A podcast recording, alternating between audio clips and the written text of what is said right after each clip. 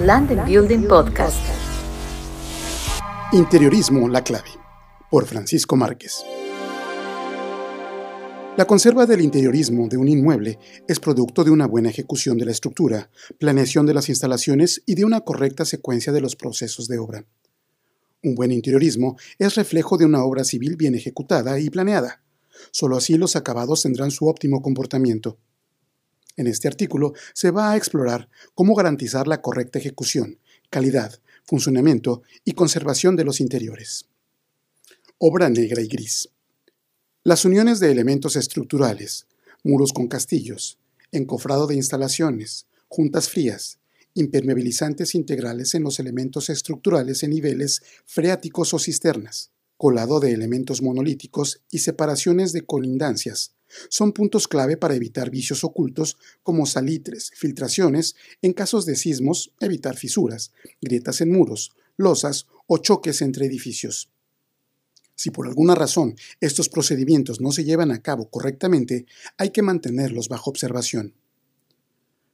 Pendientes en losas, boquillas, patios, baños, áreas de lavado y estacionamientos, coteros en losas, ventanas y muros, el agua es el enemigo número uno de las edificaciones y el impermeabilizante no lo puede todo.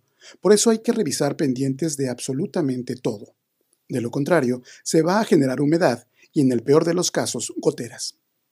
Para resolver cómo resolver los problemas, hay que saber de su origen. Y cuando se trata de agua, solo hay una regla. El agua no corre contra pendiente.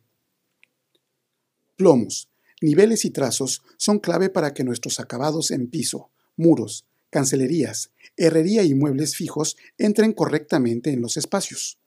Muros mal plomeados nos provocan acabados muy gruesos, de hasta 5 centímetros. Y eso nos provoca que a la larga los yesos o aplanados truenen fácilmente y tendrán que ser sustituidos.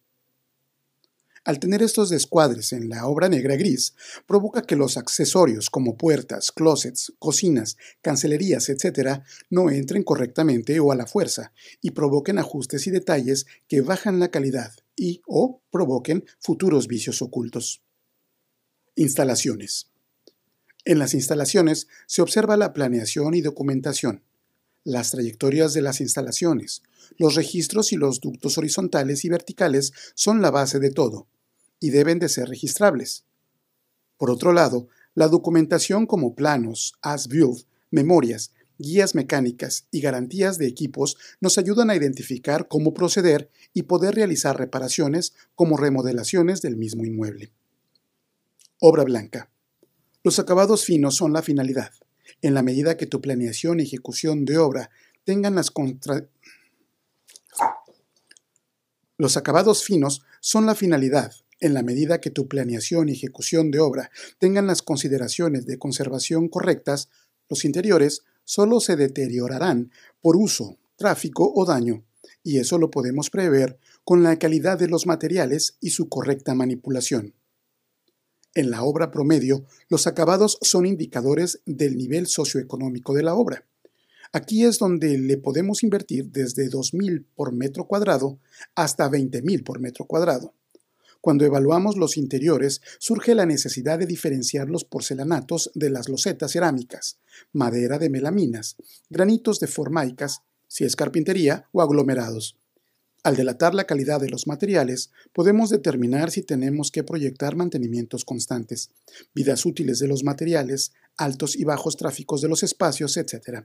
La clave es poder dar un dictamen acertado para poder proyectar cada cuándo requiere su mantenimiento o de plano remodelación. Si bien dicen que lo que está bien hecho dura para siempre, quizás no lo sea así, pero sí para la vida útil de los materiales. Es muy importante notar que las cosas se tienen que hacer bien a la primera y entender los problemas de raíz. Francisco Márquez, en London Building.